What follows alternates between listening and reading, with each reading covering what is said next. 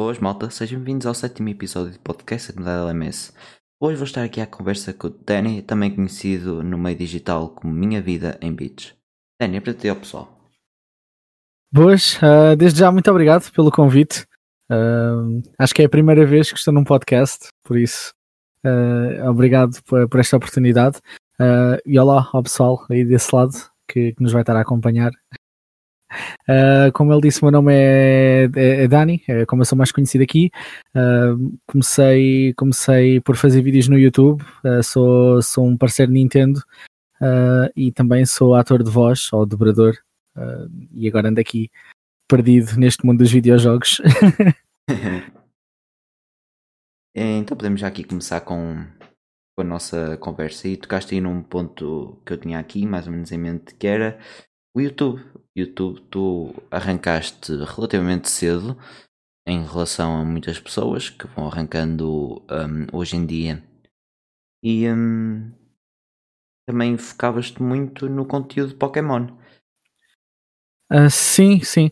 Eu comecei YouTube, uh, ou seja, eu, conheci, comecei YouTube, se não me engano, em 2000 e, final de 2011, início de 2012.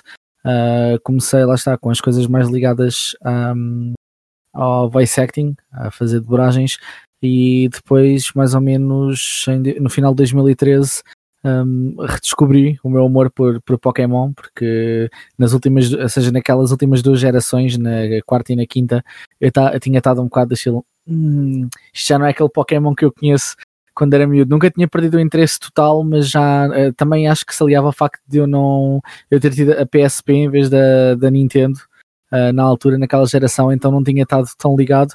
Mas quando anunciaram o Pokémon XY, houve aquela cena de me puxar de volta ao jogo, como era mesmo focado em nostalgia, puxou-me de volta e eu reparei que ninguém fazia conteúdo sobre Pokémon em português. Um, acho que na altura o único canal que fazia, que também começou mais ou menos na mesma altura que eu, era a Hermi, um, e uh, depois, mais ou menos no mesmo espaço de tempo, começaram a aparecer uh, mais, mais pessoal a fazer porrada, mas era quase tudo virado para os gameplays. E eu, na altura, achei, achei com, com o tempo livre que tinha e com, e com o projeto que eu, que, eu, que eu queria fazer, que eu queria expandir mais pela minha própria comunicação e também numa de me sentir mais à vontade a, a falar, a falar não só com pessoas na vida real, mas também uh, pelo meio digital decidi começar a fazer aqueles vídeos e de repente fiz um que era o que se passa na Pokébola, que acho que ainda hoje é o meu vídeo mais visto, se não é dos mais vistos, e aquilo, pronto, do nada comecei, uh, comecei a fazer vídeos regularmente porque comecei a ter pessoas a assistirem e a pedir, uh, e a pedir para fazer mais daquilo, acabou por ser a minha vida durante cerca de 3 anos. Até que lá está, quando começou esta nova vaga do YouTube, em que aquele tipo de conteúdo já não era infelizmente o que era apreciado e eu comecei a largar isso e ir atrás do meu sonho antigo de, de, voltar a voice acting. Mas sim, acho que se pode dizer que sou que já sou um cota do YouTube, tendo em conta que comecei, comecei já há 10 anos. Sim, sim, acabo já a ser considerado se calhar um dos dinossauros do, do sim, YouTube sim. em Portugal. Exato, eu, se houver um museu do YouTube eu já vou estar tipo na, na pré-era, estás a ver? Se algum dia houver, já vou estar ali tipo fossilizado uh, envolvido em algum tipo de ectoplasma. Sim, porque falaste em 2011, em 2011 quem é que fazia conteúdo para o YouTube? Fazia o Remedy, fazia Feromonas também, essa malta aí que costumava estar também no, um, no Minecraft Sim, e... Sim, e maioritariamente a malta da, da era que veio antes, que era quem fazia os sketches de comédia, tipo o BP. Exatamente, o BP, uh, fazia, aqueles, aqueles vídeos de vlogs e não sei o quê. O BP, curiosamente, se não me engano, agora também recentemente começou a fazer cenas de jogos, ou seja, está agora a ter o, um renascimento. Uh, mas sim, é, era aquilo que eu estava a dizer, ou seja, eles foram a primeira era, eu, a mim se tiver que me encaixar, digo que sou mais da segunda, e agora tivemos a terceira, e se, pelo que estou a ver, acho que até estamos a entrar numa quarta, que agora é tudo mais aqueles vídeos uh, à, à Leafy, é tudo a fazer expose uns aos outros e não sei o quê mas pronto, seja, eu fico feliz por ter existido na altura que existi, porque acho que agora o YouTube é uma plataforma um bocadinho assustadora para alguém que fazia conteúdo tão realmente family friendly como eu fazia. Hoje em dia aquilo que passa por conteúdo, por conteúdo educacional acho que é um bocado assustador. Pois sim, um, provavelmente tu vieste na, se calhar na melhor era do YouTube, que era quando o YouTube começou a crescer, ainda não era frequentado Sim. por tanta gente e era cada vez mais frequentado por, por, por pessoal, malta assim, eh, entre aquela faixa etária, provavelmente diga dos 10 pai, até, pai, até aos 20, 25, que era a malta que nessa altura mais ou menos frequentava YouTube. Sim, sim, uh, eu olhando para trás acho, acho que também é exatamente isso. Uh, também era a altura em que eu consumia mais o YouTube. Hoje em dia, as pessoas que eu consumo são pessoas que começaram quase todas na altura. Uh, é, ou seja, é, normalmente é coisas de críticas e assim, porque na América aquilo é um bicho completamente diferente, enquanto no resto do mundo o YouTube, apesar de ter expandido, a maior parte dos casos estagnou.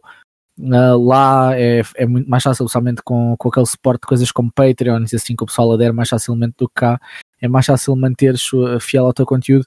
Uh, eu sim, olhando para trás, acho que aquela, aquela erazinha entre tipo talvez 2010 até 2000 início de 2000, 2015, mais ou menos assim, é capaz de ter sido das melhores eras para o YouTube, porque foi mesmo, ou seja, foi mesmo quando o YouTube já era, já era levado a sério como plataforma, um, e já se sabia que o pessoal podia fazer dinheiro, podias fazer produções decentes, já não havia aqueles limites parvos de, de, de minutos, de vídeos de 10 minutos e não sei o quê. Uh, e já podias pôr em HD, que é uma coisa tipo que hoje em dia sentaste falar, mas se lembrares que antes do verão de 2010 não podias ver um vídeo em HD no YouTube, uh, nem podias upar um vídeo em HD para o YouTube, acho eu. Um, é, mete, mete medo, uh, mas, mas sim, acho que, que essa altura foi, foi bastante próspera. Deu para ver o quanto a, a plataforma evoluiu. Um, eu lembro-me ainda na altura em que era, eras, eras tipo a pessoa mais fixe do mundo se tivesses um banner customizado no YouTube, na altura em que podias customizar a página toda, tipo página do, do i5 ou do MySpace, uh, e podias ter um botão de subscrever customizado uh, por, por cima dos, do, dos teus vídeos, quando o botão de subscrever e o título eram por cima do vídeo. Isto só para eu reiterar o quão velho sou, as minhas memórias são assim, são desse tempo. Um, mas sim, na, sinto que, que, na altura o pessoal, apesar de haver essa oportunidade, acho que ninguém fazia o YouTube realmente só porque dava dinheiro. Uh, o pessoal ia para lá muitas vezes para se descobrir, para se expor, um, ou para, para, expor, para, expor, as suas ideias e procurar uh, pessoal com, com ideias parecidas. E a prova disso também é os eventos que haviam na altura. Um, hoje em dia, é mesmo antes da pandemia, não é? Porque hoje, uhum. infelizmente, não, não há muitos eventos que tenham sobrevivido. Exato, mas antes, de, antes da pandemia, já nos últimos dois a três anos, já não, sem ser a Comic Con, que, não, que eu não considero, ou aqueles mitos do, do, do Iberanime ou assim, acho que já não havia nenhuma convenção, enquanto antigamente tinhas o Tu Fazes, tinhas a Video, uh, que por acaso vai voltar este ano, mas que já não existia há muito tempo, porque eram mesmo aqueles eventos focados na comunidade mítica vídeo, grande leitão. um, mas, mas, acho que esses eventos ajudavam a, a querer atrair pessoal para, para lá, ou seja, tu, tu, tu sentias-te parte de um, de um movimento, ou seja, não era só ah, yeah, é da fixe, sou youtuber e tipo fazemos dinheiro a fazer vídeos, era tipo, não, é pá, eu faço parte de um grupo que sim é exclusivo, mas somos pessoas com interesses e apesar de às vezes o interesse não ser exatamente o mesmo, temos todos ali aquela paixão em comum que é comunicar com, com o pessoal que gosta da mesma, das mesmas coisas que nós e, uh, queremos, queremos, e era fixe porque queríamos aproximar-nos das pessoas e não dava, não é? Porque é tudo digital e esses eventos davam-nos essa possibilidade Uh, e agora dá para ver que parece que é um bocado o oposto, é tu, a maioria do, do conteúdo que eu vejo hoje em dia, pelo menos é aquilo que vai aparecendo nos, nos recomendados e não sei que, infelizmente eu sei lá porquê, aquele algoritmo não me conhece todo, uh, parece que é o oposto, em que tu dás um, uma falsa sensação de quereres aproximar, é, as pessoas são super amigáveis e, e ai, subscreve e não sei o quê, mas depois é, tu vês que não há tentativa de contacto nenhum, não, ninguém responde a ninguém nos comentários, uh, se fizer parte do vídeo, uh, de nenhuma forma, não há, não há essa. Os míticos mitos que antes haviam. Lembro-me de haver pessoal que eram completamente malucos, uh, que, que, faziam mitos tipo no, no Marquês. Sim, sim. Ah, e uma, e, alguém ainda faz. Sei lá, tipo, 3 mil ou 4 mil putos de uma vez. um, acho, acho, que essa, acho que essa cena agora é literalmente só pela fama, é é a interpretação que eu faço. Acho que já não há aquela coisa de fazer simplesmente porque queres fazer algo para uma, para uma audiência e ver como essa audiência reage uh, a ti. Fazes só mesmo pela, pela, pelo choque, pelo valor de choque e pela cena do eu fizer isto a ser falado. Sim, isso aí do, dos mitos que ainda faz muito, sem ser, hum, claro, fora dos grandes eventos, Lisboa Games Week, etc., é, é o PN. Uh, não sei se estás bem inserido na comunidade do próximo nível, uh, mas eles fazem muitos meets. Um... Tá, estás a meter aqui em água quente porque isto é, isto é a cena. Eu conheço muita gente do PN, adoro-os a todos, mas eu, já não acompanho nada assim uh, fervorosamente para aí há três anos porque a minha vida não, não permite. E eu estou naquela, eu sinto mal porque eu estou naquela, eu se calhar podia ser um bocadinho menos preguiçoso uh, e conseguia, mas depois chega ao fim do dia e sem ser aquelas coisas esporádicas que vou vendo porque a Hermie partilha ou porque o Shadow uh, partilha, eu acabo por ficar naquela de Uh, ok, o que é que eu estou a fazer? Pá, são sempre, sempre que eu tenho dúvidas no, sobre um jogo ou assim, são sempre o meu go-to. Um, e, mas, mas fico naquela, já, já, não, já não há aquele tempo, eh, já deixa saudades aquele tempo em que ia ler os artigos do Tilart uh, à, procura, à procura das calinadas, mas não é nada como vê-lo fazê-lo fazê em pessoa. uh, mas, mas sim, o, o, próximo nível eu, eu, eu estava ainda presente, foi na altura quando eles passaram para as live streams, aquela segunda ressurgência. Um, mas, mas fico feliz pelo menos por saber então que, que eles continuam, porque sempre foi um site, lá está, um, um site não, eu digo um site, mas sempre foram um projeto que era, que era muito sobre dar e receber, não era só dar nem só receber, era mesmo muito comunitário. Não, não era só nós somos o, nós somos o, o PN, vocês são os fãs, é tipo, não, nós somos nós todos somos o PN. PN. Exatamente. Exato. Sim, porque o PN tinha começado a organizar um evento quando? Por volta de fevereiro do ano passado, 2020, que era o último que eles começaram a organizar. E o evento, por acaso, calhava na altura. Na altura não sabia, como é óbvio, na altura que o pessoal veio todo para casa. Eh, por causa da pandemia. Porque... Obrigado, Corona. Exatamente, o Corona a estragar isto tudo, não é? É, é uh, sim, cena, foi bom para é, uns. É, é, coisa, ninguém, ninguém estava à espera. Uh, se perguntares à maioria dos patrões, é tipo, estão-se a queixar de quê? Foram férias extra. Mas, mas sim, eh, eu, eu pessoalmente não, não, não estou envolvido em muitos eventos, mas na altura estava a ajudar a planear um e foi a mesma coisa em que ainda por cima a organização estava toda este ano vamos fazer uma coisa em grande e de repente vai tudo para casa e fica, e fica naquela. Pronto, fica para o ano, será? Não, provavelmente não, não vai ficar porque. Pois, provavelmente não vai ficar. Aqui não parece estar a melhorar e agora os casos estão novamente a subir. Pois, uh, mas acho que é, que é aquelas tendências que nunca. Não, enquanto, enquanto toda a gente não apanhar, isto não, não, não vai parar, porque é assim que funciona este tipo de vírus. Mas pronto, não, Exatamente. Acho, não quero, acho que é melhor não levarmos a conversa para isso. Não chega um podcast bem deprimente e vais ter que meter aquela música do violino triste. É, olha, era capaz, era uma boa ideia. Mas e tu há bocado tocaste numa cena que vídeos HD só 2010 para a frente. Tu, eh, na altura o HD era quê? Era 720p. Uh, quer dizer, o YouTube quando introduziu já introduziu com 1080, mas, uh, mas se do tempo em que ainda se fosse só Dailymotion na altura, sim, HD era 480p, era tipo o HQ, uh, e acho que o YouTube também tinha isso, e depois sim, se quisesse HD era tipo 720 e raramente o 1080. Acho que o 1080 nem se tornou um formato tipo digno do YouTube para até 2012, porque eu lembro-me que ainda acompanhava muita gente, uh, tipo Nostalgia Crítica e não sei o quê, uh, e o Angry Video Game Nerd, que pai até 2012 a 2013 ainda gravavam em 4x3 ou tipo em câmaras digitais só 480 e fiquei sempre naquela eu eh, na altura estava a estudar multimédia e fiquei naquela cada estilo fogo meu, mas como? Porque eu pensava pá, este pessoal se vive disto tem que estar sempre a investir. Não sabiam na altura realmente como é que é quando tu tens um setup. É que há uma diferença muito grande entre gravares em casa, porque hoje em dia temos tudo garantido: é os telemóveis, é as webcams, uh, temos tudo muito facilitado. Mas quando tu tentas montar uma espécie de mini estúdio, já tens aquele setup e tens aquele microfone ligado e queres ca captar o som perfeito com o microfone e tens que arranjar uma câmera especial, não é só tipo trocar a câmera por uma câmera HD, a câmera tem de ser compatível com tudo o resto que tu já tens. E eu ficava sempre naquela, é que ela não troca de câmera. E depois, quando realmente me aconteceu o mesmo, Uh, eu gravava com uma DSLR que tirava da escola, um, que eu podia requisitar material, da mesma forma que o BP gamava as câmaras de cinema para gravar os vídeos, os vídeos dele. Um, eu, tipo, quando deixei de poder fazer isso, quando, quando saí do curso, fiquei naquela, epá, e agora? E demorei um monte de tempo até encontrar uma setup ideal, porque eu era naquela, se fosse com telemóvel, depois tipo tinha os flares todos da luz.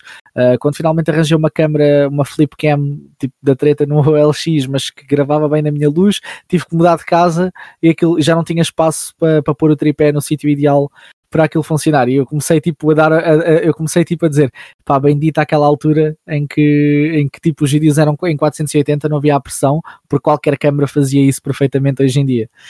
Por isso comecei, eu comecei a dar muito mais respeito ao material, ao material pré-HD, da mesma forma que hoje prezo muito quem grava em 1080 em vez de ir logo para 4K só porque pode.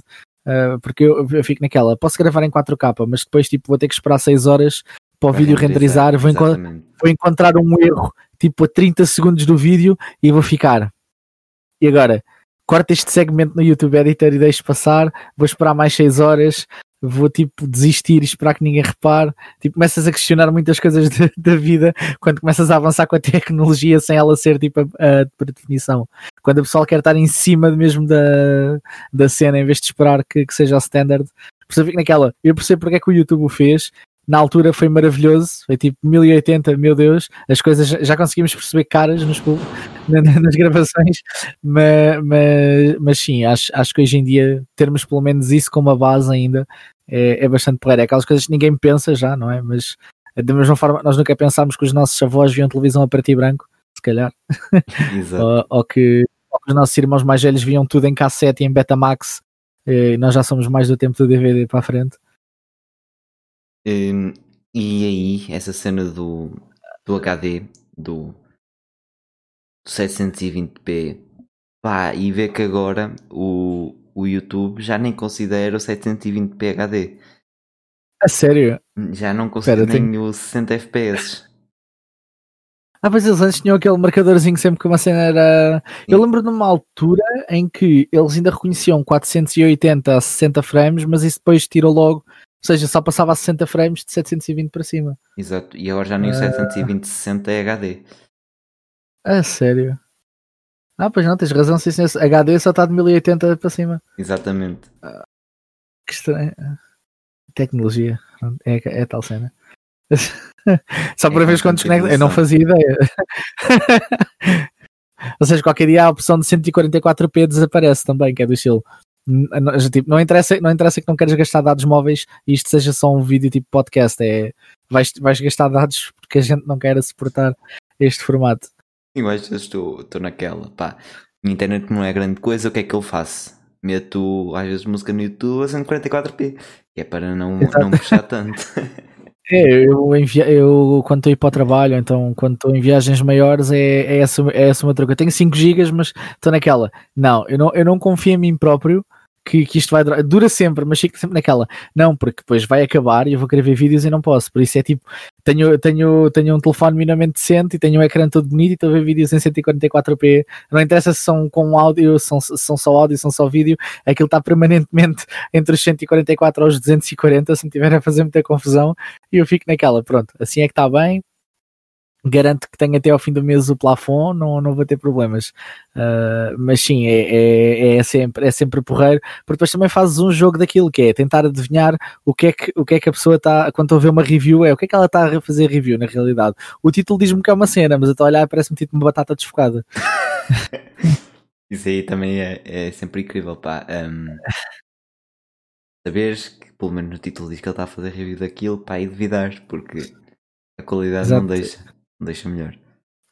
se eles agora introduzirem alguma cena em que tiram o título e só deixam ver a thumbnail, eu fico com um jogo uh, para, para fazer. Ou seja, é, clico no vídeo, não sei o que é, salto logo os primeiros segundos de introdução e fico naquela. Fiz. Eu só pelo contexto vou tentar adivinhar o que é que este gajo está a tentar fazer.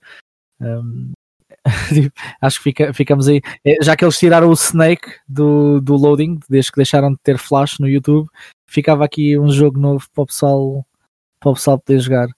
Uh, e muita gente não vai apanhar esta referência, mas pronto, ficou aqui no ar para os mais, para os mais velhos. Para, o, uh, para os verdadeiros e não do YouTube, esses sim. Exato, os, os, bons easter eggs quando, quando o Google e o YouTube tinham easter eggs tipo do a barrel roll na, na pesquisa e o Snake e o Breakout no YouTube. Ah, e agora se calhar mudar aqui um bocadinho de assunto. Como é que uh, surgiu esta, esta tua paixão por, por Pokémon e também uh, pelos jogos da franquia? Uh, é engraçado porque assim, sempre, sempre que toda a gente me faz essa pergunta, eu tenho que desviar uh, para, para a cena porque o meu amor por Pokémon começou por causa de outra franquia que não tem nada a ver, mas que partilha um nome muito parecido. Uh, que é Digimon. Uh... Mas Digimon, Digimon é outro nível. Exato, exato. Eu, que, sempre que algum fã só de Pokémon, ou alguém que não sabe o que é Digimon, ou que já não, ou que não liga, me faz esta pergunta, é aqui que começam a torcer o nariz uh, e eu, eu fico sempre naquela, nunca percebi o ódio das duas, mas eu comecei, comecei a ver as duas coisas mais ou menos na mesma altura. Pokémon eu tenho uma ligação um bocado especial porque o anime em Portugal estreou na, no dia antes do meu aniversário, ou seja, aquele uh, estreou a 2 de, de, de outubro e eu tipo fiquei logo na cena, aí meu, isto tem monstros à porrada vai de agir. No dia seguinte já só chateava a minha mãe porque queria mais monstros à, à porrada. Uh, nunca fui assim grande fã de, de, de Dragon Ball nem nada, mas uh, como não, assim, hoje em dia é, é, é, é feio dizer-se que, que, as pessoas eram mais pobres na altura, por isso eu vou só dizer que eu já era vintage antes de ser fixe, eu não tinha, eu, eu tinha uma PlayStation 1 que herdei da minha irmã, porque ela comprou a PlayStation 1 na altura, a pensar que era uma consola diferente, que foi, foi uma coisa porreira, e tinha tipo uma SNES com pá, com, aquele, com aquele. Como é que se chama? Aquele, acho que é o Super 8. É uma, pá, aquele tinha um adaptador manhoso que deixava jogar jogos de NES e jogos de outras regiões e jogos do Game Boy, uh, tudo na SNES. Pronto, eu tinha, eu tinha isso, tinha uma Mega Drive, uh, ou seja, tinha basicamente todas as consolas antigas uh, que as minhas irmãs me deixaram e eu, o que eu fazia era jogar, era, era ir jogando jogos antigos. E era quase tudo bootleg. E eu adorava jogar eh, Dragon Quest, adorava jogar eh, Legend of Zelda. E, ou seja, RPGs naquela altura eram muito a minha cena, apesar de eu não perceber nada quando aparecia coisas em texto, porque era inglês e eu tinha tipo 4 anos, um, eu ficava fascinado porque eu, eu, pronto, apesar de não ser filho único, sou muito mais novo que as minhas irmãs, ou seja, quando eu nasci já elas eram eh, maiores de idade, eu cresci como filho único, com, com um pai ausente e com uma mãe que trabalhava muito, ou seja, os videojogos eram literalmente a minha companhia, porque eu não tinha TV cabo, não tinha computador na altura, ficava muito focado uh, só, só a jogar. Um, eh, quando, quando chegava a casa e depois na escola isso às vezes ajudava-me porque normalmente enquanto colegas meus estavam a começar um jogo, eu já o tinha passado ou já ia muito à frente. E Pokémon, o meu amor começou. Eu gostava muito da série, mas como eu não tinha Game Boy, eu nunca tinha tido contacto com, com a franquia, com os jogos. Uh, eu, via, eu via colegas meus a jogar e passava-me completamente ao lado. Uh, entretanto, isto no ano 2000, quando eu saí, porque lá está, Pokémon quando começou estava eu na pré-primária, mas quando passei eu para a primária, uh, ou seja, ia eu fazer os meus 6 anos, isto um ano depois, estreou, estreou o Digimon e o que eu tinha, uh, e eu, só para tu veres como eu já estava a topar, tu me ias fazer esta pergunta, eu tinha esta coisinha aqui. Oh. que serve tipo de apoio visual. Uh, ou seja, toda a gente com Game Boys e não sei o quê, e eu era o bacana que andava com, com isto e com o Tamagotchi do Digimon, que por acaso esse não tenho aqui, tenho a certeza que está ali, uh, mas pronto, tenho aqui outro para referência que é, é uma coisa parecida com isto, só que era, na altura era mais tijolar. Uh, eu, pronto, eu, eu andava com isto e as meninas andavam com os Tamagotchis, e então eu tinha ficado um bocadinho mais tipo relegado para dar-me com as meninas enquanto os meninos jogavam Game Boy um, até, até que, que, que, o anime Digimon começou uh, e isto começou a ficar popular e eu tipo, fiquei naquela, bem, agora que isto é popular eu quero ser fixe e não quero, e não quero jogar mais. E tive, tive um dia um colega meu que estava que estava a tentar passar o Pokémon Yellow e ele não, não conseguia passar do Surge, do que se não me engano é o terceiro, terceiro ginásio. Eu já não saber isto de cor vai ser energia para, para muitos. Uh, mas pronto, eu estava, devido lá está, a Zelda Dragon Quest, eu estava familiarizado com o grinding, uma coisa que tipo putos de 5 anos normalmente não, não estão. E eu comecei, o que eu comecei a fazer foi, eu comecei a levar os Game Boys dos meus colegas emprestados para fazer grinding, porque eles traziam-me o eles traziam-me o, Pokémon tipo a nível 5 ou a nível 6 e eu trazia no dia seguinte a nível 20, porque lá está, enquanto a maioria das pessoas tinham limites de só pode jogar uma hora, não sei quem em casa, eu como não tinha esse controle, eu ficava a jogar tipo até às 9 e tal, 10 da noite, que era a altura que eu ia para a cama, e isto era quando não acendia um candeeiro debaixo dos cobertores e continuava a jogar, e levava-lhes levava os Pokémon todo, todos tipo 10 ou 15 níveis acima no dia seguinte. Um, e eu comecei a perceber a mecânica do jogo e comecei a achar piada. Um, na altura, então, foi, foi eu conheci na altura um, um dos meus melhores amigos da, da, primária que ele gostava bastante do jogo de cartas e comecei a me envolver com o jogo de cartas.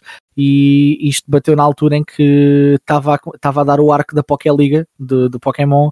Que, que é tipo para putos, é, é capaz de ser aquela, aquela grande cena. E pronto, foi aí que eu chateei a minha mãe para me comprar um Game Boy uh, porque eu precisava ter um Game Boy e comprou-me com o Pokémon Gold, foi o meu primeiro, o meu primeiro jogo da franquia, uh, e a minha jornada pessoal com Pokémon começou, começou aí, ou seja, eu passei muito Pokémon Yellow e Pokémon Red e não sei o que no, no Game Boy de, dos meus colegas, mas uh, só tive contacto a partir da segunda geração e depois é que acabei por pedir um jogo emprestado para, para jogar para trás, porque logo uns meses depois de eu ter o meu Game Boy saiu o Game Boy Advance e eu voltei a ficar, voltei a ficar para trás.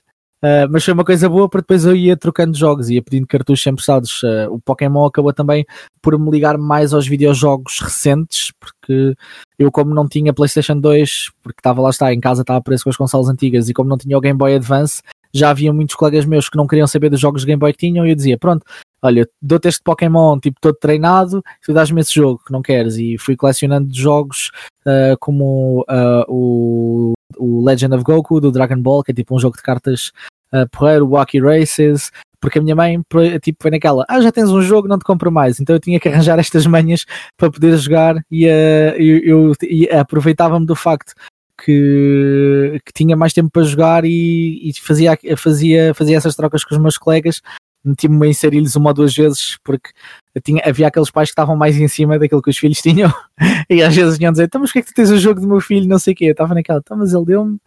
Uh, mas, mas pronto, é, acabei por, uh, por me apaixonar e por ficar naquela, ok, eu tipo, videojogos é isto, eu acho que tinha 10 anos quando virei para a minha mãe e disse tipo quando fosse grande que ia viver à pala de videojogos um, acho, acho que levei com uma risada de, de, de, tipo 10 minutos sem, sem abuso, mas depois ao mesmo tempo, quando o meu primeiro cheque do YouTube chegou e eu estava naquela, isto vai à pala de Pokémon, e na altura ainda, ainda era um papelinho com o cheque, com, tipo, com os códigos para pôr no AdSense para eles fazerem a transferência, uh, eu, fiquei, eu fiquei mesmo naquela de uau, tipo, demorou, demorou tipo 8 ou 9 anos, mas agora quem é que se está a rir? Uh, no fim deve ser no fim deve ter sido ela, porque não durou muito, mas, mas, mas sim, foi, foi, foi, foi bom. Acho, acho que hoje em dia é, é mais difícil, é mais difícil que hoje em dia, lá está, tens tudo pronto, por isso, qualquer um pode começar. Um, não é, que, não é que, que a jornada seja menos válida, mas acho que há menos mística. Ou seja, hoje em dia toda a gente, por definição, por, por definição, quer logo ser youtuber ou quer logo ser TikToker, ou, ou seja, querem ser famosos só por ser famosos. Eu, eu nunca quis, ou seja, a fama que eu tive, eu felizmente não me posso queixar que tive, apesar de ter um, ou dois, ter um ou dois episódios estranhos, nunca, nunca fui muito, muito conhecido ao ponto de, de perder a minha privacidade, mas uh, acho que hoje em dia já não vês o mesmo nível de paixão entre criadores porque fazem-no só, tipo, já sabes, ou seja, da mesma forma que eu soube explorar o algoritmo de um jogo e depois aproveitava-me disso a fazer trocas que claramente me beneficiavam mais a mim, hoje em dia tu vês isso, mas é os criadores com a plataforma, seja cá, seja lá fora, os criadores quando apanham a manha da plataforma dizem, ok, vou fazer uma casa de youtubers e sei que isto vai bater e não interessa a qualidade desde que façamos de, yeah, desde que tenha views, já sabemos que, que vai dar lucro e é o que interessa. Se a plataforma depois sobrevive para nós continuarmos a fazer isto ou para outras fazerem depois, não, não querem saber. Um, e pronto, acho que os videojogos também hoje está um bocado no mercado, com, com os jogos mobile, acho que é um bocado isso os videojogos estavam finalmente a ter boa fama e de repente começas com aqueles jogos que sem querer subscreves tipo uma, um, um premium de 200 euros porque carregaste no botão errado no smartphone ou o teu filho carregou no botão errado no smartphone e estás outra vez a desenvolver jogos como se fosse 1987 porque é tipo Candy Crush uh, quando, quando tecnologia para fazer uh, cinema em movimento. Um, mas, mas e acho que Pokémon também um bocado ficou, ficou um bocado nesse, nesse aspecto. Eu, apesar de gostar bastante, eu não gostei dos últimos jogos e não gostei da forma como eles foram como o DLC foi dividido. Um, dou-lhes, ou seja, eu, eu congratulo que eles não tenham feito a típica terceira versão, mas ao mesmo tempo a terceira versão poupava-te mais dinheiro porque podias comprar por 60 euros logo o pacote completo já com tudo e já era uma fórmula que já estava testada e tu sabias, ok, posso simplesmente gastar. Eles acho que até acabaram por fazer isso, se não me engano, mas lá está, acabas por castigar quem comprou o jogo no dia em que saiu, porque depois é mais 60 euros em.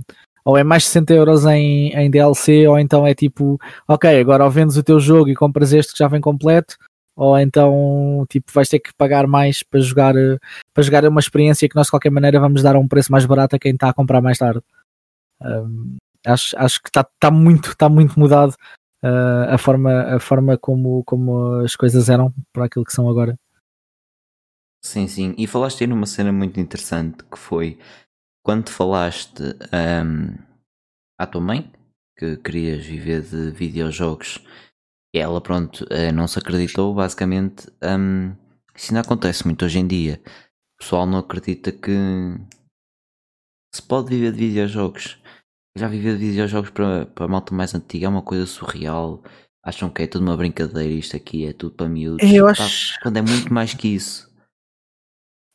Um, eu, é isso, eu, eu, acho, e não é só com videojogos, é, é como em tudo, tudo que é novo assusta, não é? Ou seja, se tu fores dizer a alguém, eu na minha área trabalho agora com muita gente, uh, tra trabalho com gente que eu cresci a ver, que é surreal. Estávamos a falar de Digimon, há, há bocado quando eu te mostrei Digivice, e eu trabalho regularmente, é quase como um avô para mim hoje, o Paulo Coelho, que é o homem que era o narrador e que fazia o Tai. Ou seja, era, tipo, era o meu ídolo quando era deste tamanhinho, estás a ver? E, tipo, e agora. Um, trabalho. Exato, Tra trabalho várias vezes, já o dirigi, que para mim é tipo, tipo what the fuck, meu, eu ainda eu ainda eu não, ainda eu tipo não era um ainda não ainda não era um ser concebido, ainda não não era uma célula sequer, e o homem já tinha tipo 20 ou 30 anos de carreira e agora está tá a trabalhar uh, sob, sob a minha direção. Um, mas uh, ele conta-me histórias, lá está, ele começou na rádio, não é? Ou seja, ele quando começou a televisar era muito novo e ele passou para a televisão e na altura toda a gente dizia tipo, é pá, não sei o quê, estás maluco, porque lá está, uh, acho que há aquela música famosa uh, que é o radio, uh, TV Kill the Radio Star, uh, porque lá está, é tipo, tu, te, tu tens medo, porque assim é, quando aparece uma coisa nova, se essa coisa se afirmar, provavelmente vai matar o médio antigo, ou seja, a televisão matou a rádio, um, e agora a internet, o conteúdo digital está a matar a televisão, o streaming também, e tipo, isso causa medo, porque esse medo é, é, acho que é implementado por quem manda nas plataformas que estão a dar de momento, ou seja, eh, nós temos sempre, estamos sempre a ver aqueles artigos do videojogos são perigosos e agora de repente começas a ver que o YouTube é perigoso porque tu sabes que as pessoas estão agarradas a esses videojogos, a esse YouTube, não estão a consumir a televisão, então a televisão faz esse sensacionalismo e passa esse medo aos pais, então os pais ficam naquela que videojogos, não, isto é só um desperdício de tempo, uh, não vais aprender nada daí, não vais nada viver de videojogos, tu vais arranjar um trabalho. E acho que acabam, acabam por desvalorizar uma área que é muito rica, porque claro, como em tudo, tem jogos, tem jogos que, que são para desligares o cérebro, não é? E estares ali uh, só a divertir-te, mas depois tem jogos que são autênticas obras de arte, que é, se, desse para, se dessem, que se desse deviam estar expostas em museu e deviam, deviam ser conservados de alguma forma em algum tipo de registro, como os filmes são e como os livros são. Um, e acho que felizmente, não é? Ou seja, essas gerações mais antigas que não percebem isso, um, isso acho que é se calhar a parte boa dos jogos mobile, é que alguns estão a começar a ficar mais abertos a dizer, ah, ok, se calhar os videojogos não são, não, ou seja, pelo menos já não olham para eles como se fossem criminosos, porque eu ainda sou do tempo em que, tipo, lá está, não podia jogar, eh, videojogos eram o diabo, literalmente, eu conhecia pessoas assim, Uh, eu andei, andei num ATL que era católico, ou seja, aquilo era, era, tinha muita gente que era de igreja e não sei quê, e que literalmente lá estavam, vinham os putos a jogar Game Boy e diziam: Não, não, tu tens que jogar à bola e brincar na terra com berlindes e não sei o quê, que aquilo são máquinas do diabo. E mais tarde, estás a voltar atrás essas memórias e pensar nisso, e que naquela a percepção, porque hoje em dia ninguém te vai dizer isso. Tentam desviar-te de outras formas e tentam te dizer que são perigosos de outras formas, mas felizmente já ninguém vai àqueles extremos. Mas vão, vai, vai parecer uma coisa nova para ser controversa. Já acho que vai ser uh, o VR, provavelmente a próxima coisa, porque vais, vão dizer que já não estás a viver, estás a viver no mundo virtual. Uh, possivelmente até já acontece, mas uh, ainda não é tão grande escala. Uh, da mesma forma que há 20 anos ou há 30 anos diziam que o pessoal era viciado em televisão e que estava sempre agarrado à televisão, de certeza, e que tinham era que sair de casa. Se tu dissesses que querias viver da televisão e tivesses nascido nos anos 70 ou início dos anos 80, só com dois canais em Portugal, provavelmente também diziam que eras maluco e que não ias nada a fazer nada disso. E acho que é a mesma coisa com os videojogos. Nós, apesar de agora termos cada vez mais microempresas, não temos mesmo muitas empresas de jogos em Portugal. Um, ou seja, se tu fores contar a Nintendo, mesmo a Nintendo e a Sony e a Microsoft cá em Portugal, uh, as divisões deles de consolas são, são tipo microestruturas, não são, não são minimamente tão grandes como, como noutros países sequer. Um, por isso, se tu pensares um trabalho garantido no mundo dos videojogos, realmente parece difícil, porque se fores fazer um trabalho como criador de conteúdo de videojogos, é, é muito fator, vais precisar do fator sorte misturado com o fator carisma e o fator tempo, tempo certo, hora certa, porque vais entrar num mercado, a meu ver, que já está muito inundado pela facilidade, porque a facilidade de entrada é tanto bom como é má, uh, e depois lá está, se não tiveres o carisma necessário, é raro vais conseguir safar, e se tiveres o carisma, mas não, estiveres, não tiveres ninguém do outro lado a assistir, não te vai servir muito. Uh, por isso eu percebo porque é que há pais que fiquem preocupados se os filhos ficarem muito vidrados nessa ideia, mas também acho que os sonhos fossem fáceis de, de alcançar, que não eram sonhos, não é? eram só tipo a lista de fazeres. Um, e acho que é, é por isso que, que é bom quando vês histórias de sucesso de gente que realmente gosta de uma coisa e que foi atrás dela, por mais difícil que fosse, e conseguiu alcançar. Claro, claro, e porque hum, isto é uma evolução constante e um, se calhar aquilo que está na moda hoje pode já não estar amanhã. Exato, e, sim.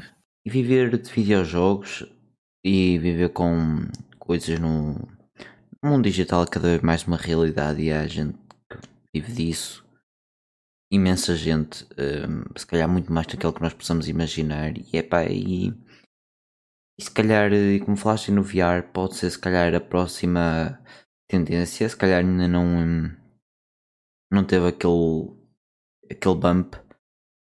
Mas é. Sim, acho que ainda não teve aquele boom, porque é, acho que é duas coisas: é a tecnologia ainda não está lá e a tecnologia que está ainda não é acessível a todos. Acho que é um assim este misto. Sim, ainda é muito cara a tecnologia e se calhar é um dos fatores que faz se calhar as pessoas ficarem um bocado receosas uh, em comprar uns óculos VR. Porque, por exemplo, há óculos VR a custar 100 euros e não é, não é toda a gente está disposta a dar 100 euros, não, 1000 euros, e não é toda a gente está disposta a dar esses 1000 euros. Claro, claro. É, é, lá está, é tal coisa de, de seres um early adopter. Uh, Lembro-me quando, a, se não me engano, acho que ainda hoje, a PlayStation 3 é capaz de ter sido das, das grandes, não é? Das grandes marcas, porque se formos procurar coisas tipo a CDO e não sei o que, acho que saíram mais caras. Mas a PlayStation 3, quando saiu, se não me engano, era 700 euros uh, o modelo com 80 GB ou com 60 GB, que era, aquele, era o modelo que jogava os jogos todos. Tinhas um que era 600 e tinhas outro que era 700. E naquela 600 era estupidamente caro e depois tinhas uh, 700. Deixa 700 euros em Portugal, na altura em que o ordenado mínimo acho que nem sequer chegava aos 400, era tipo impensável. Ninguém, ninguém ia comprar uma PlayStation 3 com, uh, àquele preço então o que é que aconteceu? A PlayStation 2 simplesmente disparou cá e em muitas partes do mundo a um nível antes disso, porque o pessoal pensou: bem, ninguém vai comprar a 3, precisamos todos. Eu tipo, estava naquela, eu não comprei a 2 a 100 euros ou a 200 euros, que é o preço que teve nos últimos anos à espera de comprar uma 3, mas já estou a ver que não a vou comprar tão, tão cedo. Uh, por comprar ou seja, é daqueles casos em que eles obrigaram uh, a esticar duas gerações, porque acho que depois disso a PlayStation 2 ainda durou até ao mesmo ano que a PlayStation 3, ou seja, acho que foram, uh, se não me engano, a PlayStation, a PlayStation 3, um, a PlayStation 4, desculpa, já tinha sido lançada no final de 2013 e a PlayStation 2 ainda teve jogos a ser lançados até 2014, o que é tipo. Acho que foi a primeira vez que aconteceu, tipo, tens três gerações ao mesmo tempo a serem suportadas. Sim, é fascinante.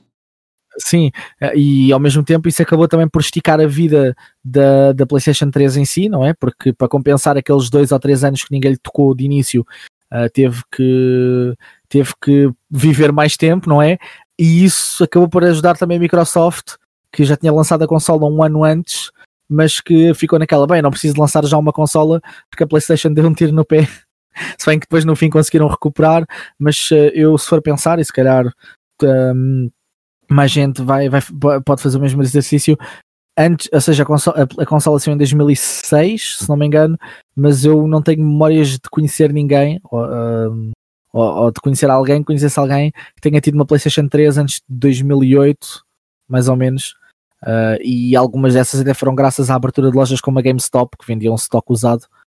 Senão acho que tão cedo não, e, ou e ser de baixa de preço também que veio, não, não teria acontecido. Acho que o VR está, nesse sentido, está dentro da mesma posse, em que já temos VR pelo menos esta, esta versão do VR que estamos a ter agora, tipo Oculus Rift e não sei o quê, também há coisa de 10 anos e mesmo assim, ok, que já não custa se calhar os mil euros, se calhar já, já encontras kits decentes a 400, 500 euros, mas mesmo assim precisas depois de ainda de um PC bom para ligar, ou de uma consola boa, não é? Só um PlayStation VR, para ligar isso. E então, ah, peço desculpa. e então, quando tens que, que juntar as duas, um, os dois investimentos, há muita gente não está disposta a fazê-lo porque se calhar acham que as experiências ainda não valem a pena uh, ou então que o custo continua a ser muito alto para o tipo de experiências que vão ter. Sim, sim, e um, se calhar, e sim, foi uma das razões provavelmente pela qual a PS3 ainda se esticou a lançar jogos com alguma consistência até 2019, penso eu, 2018. Eu acho que dos Ou últimos, seja, acho que os últimos jogos a sair para a PS3 foi, acho que foi mesmo um FIFA. Por acaso estive a ler um, um artigo recente. Ah, mas esse é o clássico. Esse, esse show clássico, não é? Tipo, o FIFA, se fosse preciso, ainda estava a lançar jogos para o Engage. a EA, a EA não, não conhece limites. Um, mas, mas sim, é, esses jogos eu, te, eu tento descartar os jogos um, anuais, ou seja, os bem, peço desculpa, mas tava, acho que estava mesmo aqui qualquer coisa.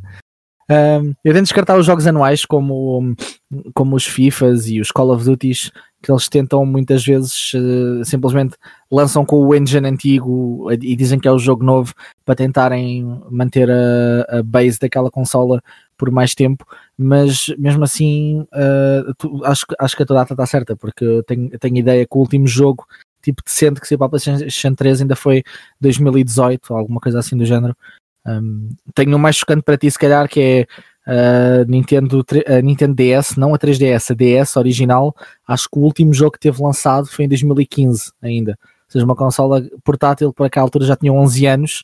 2015 já sabias, no final do ano, já sabias provavelmente ia sair uma consola nova no ano seguinte e mesmo assim ainda estavam a sair jogos para, para a DS original que não Sim. eram FIFAs. Eu por acaso estou aqui a ver um, Estou aqui a ver últimos jogos PS3 que me aparece aqui no, no Google. O último, a série a sério, uh, sem ser, pronto, como falaste dos anuais, foi Persona 5. Mas isto aqui não okay. deve estar certo. Não sei se não estará. Ah, é sim, Persona... é sim senhor. Persona sendo o tipo é o, último, é o último grande jogo da PS3. Portanto, foi um Persona 5. Nossa, também, se é para morrer com persona, teve uma morte, teve uma morte digna. Exatamente. Uh, por, mas também estive a pesquisar um, há, recentemente. Pelo ainda vai sair um FPS qualquer para a PS3, mas duvido que vá sair por causa do encerramento da loja. Pois, eu, eu também tinha visto. Mas o encerramento da loja foi uma coisa que foi bastante estranha, porque nunca se lembraram de fazer isso. Uh, e agora de repente decidiram fechar tudo, inclusive a da Vita. Ok, que a pobre Vita que nunca viveu, uh, mas admito que é o meu guilty pleasure é jogar Call of Duty Black Ops e Classified neste tamanho uh, e já não vou poder fazê-lo. Ele, porque acho que durante a pandemia eles repararam numa coisa interessante que foi tu não pagas para jogar ainda na PlayStation 3 e os servidores estavam todos online. Havia mais gente a jogar online na PlayStation 3 do que na PlayStation 4 durante, durante o verão do ano passado. Ou seja, do ponto, vista, do, do ponto de vista da Sony, estás a ver, eles estavam a perder dinheiro, porque aquela gente toda para jogar na PlayStation 4 tinha que pagar, na 3 era de borla. Quando tu metes lá está, aquele pessoal que só quer jogar um FIFA, que só quer jogar um Call of Duty, a PlayStation 3 era muito mais conveniente do que, do que, do que passar para a 4. Um, eu, eu conheço pessoas que lá está que são, são jogadores casuais e da mesma forma que nós hoje pegamos num clássico da PlayStation 1 só para matar saudades, para eles era tipo, é pá, ok, eu, eu, comprava só o Call of Duty todos os anos, já não compro, por isso não me importa continuar a jogar este, porque é só para jogar 10 minutos depois do trabalho. E eu acho que é pena porque eles estão a matar esse, estão a matar esse nicho uh, de pessoas e o que vai fazer é que elas não, não vão comprar a consola nova, elas simplesmente provavelmente vão deixar de jogar ou vão passar para jogos mobile. Um, por isso tenho pena Uh, fico mais chateado porque é como quem diz, tem que arranjar um cartão de memória decente para a Vita e descarregar os meus jogos todos, porque senão fico sem eles e não quero ter que me armar em pirata. nunca fiz isso, hein? nunca. nunca. Sony, Nintendo, Microsoft, nunca, nunca, não estou a fazer figas. Uh, uh, por isso, uh, por isso é, é, pena quando lá está, quando tu sabes que eles tinham os meios para suportar isto e provavelmente se nunca tivesse saído aquele estudo nunca, nunca teriam nunca se teriam lembrado de fechar decidiram fechar agora tipo, numa altura numa altura que não faz sentido nenhum porque lá está, para a Vita são 10 anos mas para a PlayStation 3 e para a PSP são tipo 15 anos, ou seja, não, não faz sentido fecharem os servidores uh, de um e não fecharem de outro. Era a mesma coisa dizerem que também vão fechar os da 4 agora porque querem que toda a gente jogue na 5. Uh, Isso não... era mais estúpido mesmo. Porque ainda muita sim, sim. não tem assim. Correto. Não, mas eu digo, eu digo isto é porque se tu fores ver a Vita, não chega, a, Vita, a PS Vita é um ano mais velha que a PS4 não é? Ou seja, o que é que a Vita não vendeu, por isso isso é um fator, mas se tu vais usar, se vais dizer que é porque a consola é muito antiga, já não merece o servidor estar ligado, então o servidor da 4 supostamente devia ir pelo mesmo, o mesmo caminho. Não vai, porque obviamente, como tu pagas para jogar na 4, eles têm interesse em manter esse serviço vivo enquanto houver gente disposta, disposta a utilizá-lo. Uh, por isso é, é, é, essa a parte triste, que ela está, dinheiro uh, acima dos interesses porque a PS3 vendeu a PS3 vendeu ainda vai vendendo muito. Muita gente está agora a entrar na geração da Playstation 3 e nós já estamos Sim, a caminhar é... para a geração da 5 da 5 uh, ah, mas isso, isso é super comum principalmente é, nós nós na Europa somos muito abençoados de uma forma que às vezes não temos noção porque nós temos as mesmas coisas que a América e a, e a Grande Ásia tem ao mesmo tempo, ou seja, China, Japão, Coreia são basicamente os únicos países com real poder de, de compra na, na Ásia, no continente asiático. De resto, tu tens ali tanto país e micropaís que, que, que, que, está abaixo da linha da pobreza, em que pela altura em que tu estás a jogar na PlayStation 4, eles estão agora a tocar numa PlayStation 1, porque antes para eles era impossível. Uh, é a mesma coisa com os monitores CRT. Enquanto nós andámos feito parvos a mandá-los fora, porque não porque estávamos naquela, nós queremos é plasmas e não sei o quê, uh, lá os monitores CRT, uh, ah, eles têm monitores CRT em HD hoje em dia, que tem uma imagem muito melhor, apesar da televisão pesar para aí 30 vezes mais. e hoje em dia estamos a, estamos a gastar milhões para tentar recriar a tecnologia que descartámos há 10 ou 15 anos por, porque queríamos ecrãs maiores que não pesassem tanto. Um, da mesma forma que lá está, eles têm consolas e há jogos. Esse jogo que tu disseste estão a desenvolver a PS3, provavelmente às vezes é pensar nisso. Tu tens muita gente também nesse, nesses mercados que, como hoje é muito mais fácil, que estão dispostos a criar ainda jogos para eles um, e que vão tirar muito mais proveito porque estão a comprar uma PlayStation 3 por uma fração do preço, vão ter logo acesso à biblioteca toda e infelizmente se não fosse aquilo do online, agora estar a ser cortado, iam ter, iam ter acesso a tudo por porquê? Por uma, por uma fração menos de 10% do preço original. Uh, tu conseguias nos últimos, nos últimos 5 ou 6 anos conseguias comprar uma PlayStation 3 por cerca de 50, 60 euros e acho que valia perfeitamente a pena, tendo em conta que tinha o online grátis e que tinhas todos os jogos da biblioteca já disponíveis por essa altura. Uh, eu, eu, fico naquela. Eu não, eu não comprei uma pessoalmente, mas pensei muitas vezes. Comprei a PS Vita por, por 40 euros pela mesma razão, porque pensei, nunca tive a Vita, neste momento compro a Vita, tenho já a vida toda da consola disponível e há muita coisa boa, tanto na 3 como na Vita, uh, mesmo na Xbox 360, que, ou seja, as, consol as consolas já estão no nível em que têm apelo a qualquer altura.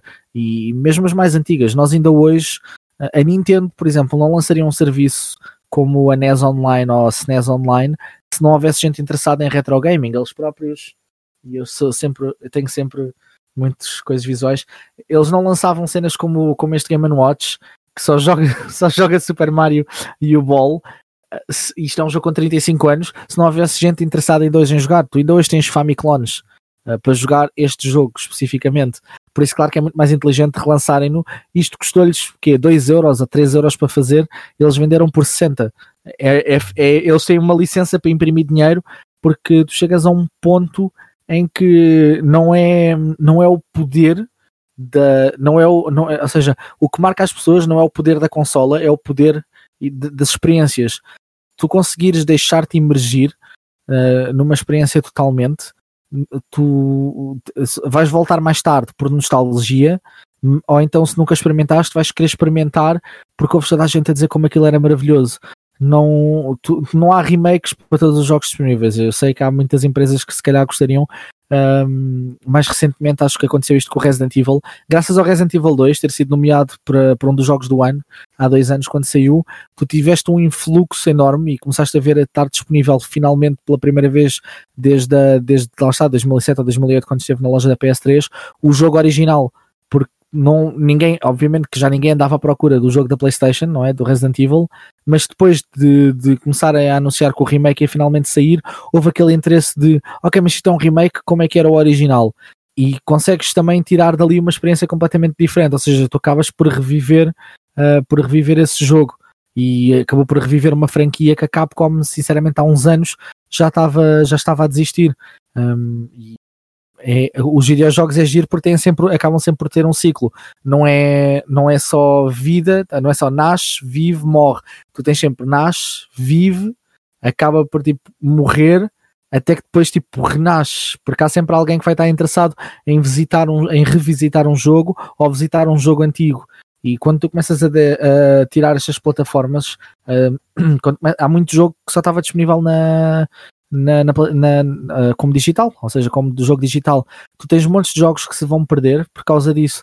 Eh, eu acho que há agora uma base de dados que até está, está a tentar fazer um trabalho louvável, que é fazer backup a isso tudo, exatamente para tentar preservar esses jogos porque senão vais ter gerações futuras que nunca vão poder ter a chance, porque há empresas que entretanto faliram, há assets que se perderam, mas aquilo ainda estava tudo nos servidores da Sony. Acho que um dos casos, acho que um bom exemplo disso, apesar deste já ser da PS4, é um, o, a demo do Silent Hills, aquele o jogo que, era, que acabou por, por ajudar no Death Stranding do Kojima.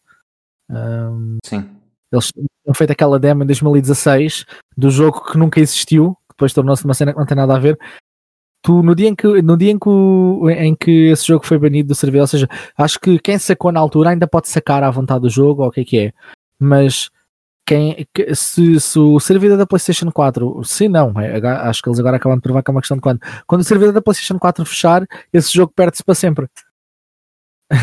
e Exatamente. pronto, é, é, é, isso é o trabalho de alguém, então, é, é, é obra de alguém e não, não, tens forma, não tens forma de gravar não é? Ou seja, não tens forma de preservar, é pena. Uh, outro, outro exemplo que não tem nada a ver é o Flappy Bird, que se calhar muita gente já nem sequer sabe o que é, é um fenómeno de, de jogo de telemóvel. Tu ainda hoje é consegues encontrar é. pessoal que está a vender iPods de, daquela altura, não é? Tipo iPod 4 ou iPod 5, nem sei qual é que era na altura, ou o iPhone 4S ou o que for, que jogava aquilo na altura, porque lá está, o jogo depois de desaparecer só, só podes jogar aquilo, ou jogas uma ROM recriada, porque nem sequer é a ROM original a que encontras na net, ou então tens que, tens que procurar alguém que tenha instalado na altura para, para poder experienciar.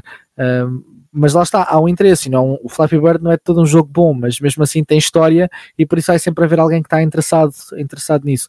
Uh, daqui a 10 anos, se quiseres mostrar isso a alguém, vai ser muito difícil, porque lá está, o criador decidiu tirar aquilo e ninguém se lembrou de tentar preservar sem ser scalpers que estão a tentar vender uh, pelo, pelo preço mais alto. Exato, e é uma pena um, a, a PS3 encerrar este ano, porque é pá, encerrar no ano em que passa a ser considerada retro, porque sim, a PS3 faz este ano 15, portanto já lá vão uns bons Pronto. aninhos. Obrigado por me fazer sentir velho já agora. falta, faltava isso para completar, uh, para completar a minha noite. Mas um, eu, eu lembro-me lembro disto me ter batido quando foi, quando foi a vez da PlayStation 2 e fiquei naquela. O que é PlayStation 2, meu? Ainda há dois ou três anos andava a chorar que ainda queria uma. É aquela coisa do é tipo, ah, lembra-se aquela vez há dois anos, em 2007, e tu ficas. Era, há quantos? estamos em 2021. Exato. Uh, é, mas, mas sim, é triste. Por isso é que eu digo, eu, eu acho que é triste, ainda por cima ser de um ponto de vista monetário. Se, se, se a Sony tivesse tipo, na situação. E nem a SEGA, porque a SEGA, apesar de ter desistido das consolas e ter estado muito mal durante anos, agora está outra vez cheia de dinheiro. Não era por aí, mas se fosse uma empresa mais pequena eh, que, que não pudesse mesmo suportar os custos de um servidor, eu percebia a justificação. Ser, pura, ser, ser puramente monetário e ser para cortar custos é que é a razão que me faz ficar um bocadinho atrás, porque tens developers, lá está, eh, mais pequenos, se calhar não é viável pelo price cut que vão, que, pelo, pelo, pela, pronto, pela perda que vão ter financeira uh, daquilo que tem a dar à plataforma, não lhes é viável lançar os jogos na PS4 ou na PS5 para já, mas se calhar a PS3 era, era mais viável e lá está, se tu tens a PS3, tens 5 horas para gastar, podias comprar este jogo indie e ajudar. Acho que é por isso também que a Nintendo Switch faz muito sucesso, uh, inclusive developers portugueses uh, como a Nerd Monkey têm bastante interesse em, em pôr lá os jogos, porque é uma plataforma super acessível, podes jogar em casa, podes jogar onde quiseres e uh, ajudou muito não só a reviver os jogos retro, mas também os jogos indie. Uh, e é, é bom, ou seja, espero que a Nintendo uh, acho, não, não digo que o servidor deles P2P é a melhor coisa, mas ao menos o, o bom de teres um servidor da P2P é que é mais difícil de matar, porque lá está, pela altura que a Nintendo deixar de suportar aquilo, como fez com a DS e com a 3DS, tu podes simplesmente fazer um servidor pessoal, não é? Não, não vamos dizer que isto é legal ou que é fácil de fazer, mas existem e podes continuar a jogar online para sempre sem qualquer, sem qualquer impedimento. Uh, conheço um monte de gente que ainda joga Mario Kart na Wii dessa forma e que jogam jogos da, da DS dessa forma. Um, e acho que a Switch dá, teoricamente dá para fazer a mesma coisa. Por isso é uma consola que só vai ficar offline quando realmente as pessoas uh, seguirem em frente. Não precisam de ser a empresa a dizer não, não, tens que jogar a minha consola nova, não é na consola antiga. Exato, e isso é uma coisa que eu valorizo muito na Switch. É dar muita importância aos jogos indies e ainda hum, ter a possibilidade de fazer versões físicas, que é uma coisa que, pá, para mim ultrapassa muito as versões digitais, pá, apesar, apesar de eu ter sim, montes sim. de jogos na Steam e tal, mas nada bate uma versão física e é triste ver que cada vez produzem menos versões físicas, como é óbvio. Sim, eu, eu lembro-me, lá está, 10 anos, velho do Restelo aqui, a entrar em cena. Um, lembro-me de uma altura em que estava a falar com colegas meus, e isto foi na altura em que ainda estavam a acabar de sair os rumores da Wii U, que pensava-se que ia ser só o Gamepad, que ia ser só um add-on seja, que ia ser um gamepad com alguma espécie de CPU ou GPU extra, um bocado como, como o Mega CD da Mega Drive, em que, seja, é um add-on que vai tornar a consola mais poderosa. E eu lembro-me de ter dito que, lá está, para ser isso, que DVDs não dá, porque a, Wii usava DVDs, um, DVDs não conseguem ter jogos em HD, fisicamente não cabem lá dentro. A própria, a própria Xbox teve problemas com isso e teve que inventar o formato HD DVD só para poder pôr os jogos que eram aqueles DVDs de dois lados uh, para poderem pôr a informação toda. Uh, e eu lembro-me ter dito que provavelmente que os jogos iam passar a ser tipo cartões de memória e, e, de, ser, e de, me chamarem maluco. E eu estava naquela. É, ou é isto ou é ficarem completamente digitais porque é impossível. Ninguém vai continuar a pôr jogos dentro de um disco que já não tem tamanho. E, e agora vês que é, é, é, é, literalmente isso que está a acontecer. É, tu tens um formato, mas um formato físico hoje em dia tá, eles estão a fazer ao máximo tentar esquecer. Tu passaste cartuchos e eu lá está, tenho que sempre tenho que ter sempre referências. Passaste, passaste cartuchos deste tamanho e agora tenho também um jogo de Switch à mão para cartuchos deste tamanho num, spa, num espaço tipo de 20 anos que é para tentar isto é literalmente com o intuito de fazer esquecer que isto existe de todo porque tem jogos da Switch que é porreiro darem-te a versão física, mas a versão física muitas vezes é uma caixa. Uh, ou então é como os jogos da NBA ou da 2K em geral, em que o cartucho só tem a informação que tu compraste o jogo e o jogo é todo descarregado uh, praticamente da, da, store. Da, da store. Então, que é tipo, para mim é uma prática boa da shady, que é como quem diz, eles não quiseram pagar o preço para te meter o jogo todo dentro do cartão, uh, ou seja, comprar o cartão mais pequeno possível, e agora é tipo, compra-te um cartão de memória e descarrega-te o jogo, se algum dia, daqui a 10 anos, tiveres que formatar a tua Switch e o jogo já não estiver disponível, tu tens isto, mas não vais poder jogar o jogo na mesma. Exato, o que e, é, isso que é naquela, triste. Por isso eu fico naquela, jogos físicos para mim sempre, uh, mas depois mesmo assim a cena é, mas hoje em dia tu ainda tens mesmo jogos físicos ou já que estás a começar a ver a mudança para jogos físicos? Que é, que é sempre, porque se tu apoiares esta prática, depois eles começam a continuar a fazer. Cada vez que compras um jogo da escapa, estás a dizer que é tipo, ah, para mim é na boa. Eu quero ter um cartucho para me sentir melhor e para ter a cena, para ter uma caixinha na, na prateleira, mas estou-me a lixar se o jogo é na realidade digital ou não. Um, lá está, com a Switch eu mudei um bocadinho a minha perspectiva com os jogos digitais, porque eu antes passava de não compro. Tipo, para mim, jogos digitais é aquela coisa que é quando a Xbox me dá de borla, era tipo Games with Gold, yes, qualquer outra coisa, não. Tipo, ah, mas está com 90% de desconto. Eu vou ao LX, também encontro 90% de desconto. Eu vou ao GameStop, também encontro, vou ao eBay, eu vou encontrar os meus 90% de desconto, mas jogos, jogos digitais não. Mas uh, depois de veres que não é, que não é execuível carregares tipo 30 cartuchos de uma vez, estás a ver? Tipo, por muito pequeninos que eles sejam, é questão ergonómica estar sempre a tirar. Eu, na minha viagem a Londres, na altura, para os internacionais de Pokémon, acho que perdi dois jogos. Só, oh. só com essas trocas, estás a ver? Entre, entre a capinha ou entre o bolso e, e, a, e a consola, perdi, perdi cartuchos. Um, então comecei naquela, epá, pronto, se calhar 10 euros e compro o jogo digital é melhor do que agora largar outra vez 40 ou 50 pelo jogo físico. Mas, mas sim, é pena, é pena, mas definitivamente vai ser o seu caminho no, no futuro. Um, não só para poupar custos, mas também depois vão, vão, usar, vão usar aquela coisa do uh, uh, o motivo ambiental, deixas de produzir plástico desnecessário Uh, e vão, vão fazer sentir culpado com aquilo. Mas o que é que é mais importante, o ambiente ou a tua vaidade na prateleira? Uh, e eventualmente o pessoal vai ficar todo assim, ah, há jogos digitais. Tipo, jogos sempre foram digitais, o quê? O quê? Antigamente tinhas que ter uma cassete para ver um jogo. Já passamos isso com os filmes. Um, Blu-ray, principalmente em Portugal, quem é que compra Blu-rays? Ninguém. Uh, DVDs acho que ainda saem, mas também quem é que vai comprar um DVD em 2020?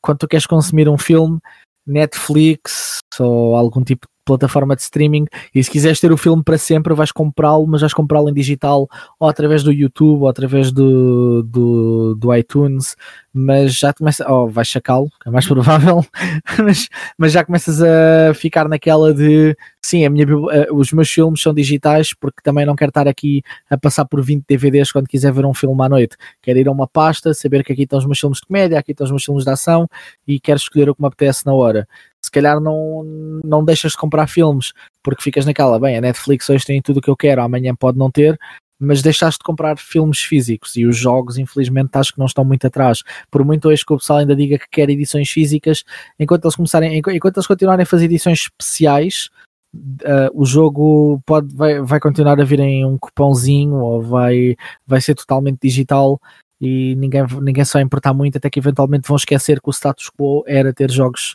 em cartuchos, ou em CDs, ou o que lhe quiser chamar. Exato, exato. E agora eu vou dar um exemplo do podcast que gravei, o podcast anterior. Eu conheço o David Amador, Quest of Dungeons. Uh, não, infelizmente não, acho que não estou familiarizado. Basicamente, Quest of Dungeons é um jogo indie, Tuga. Um, ok.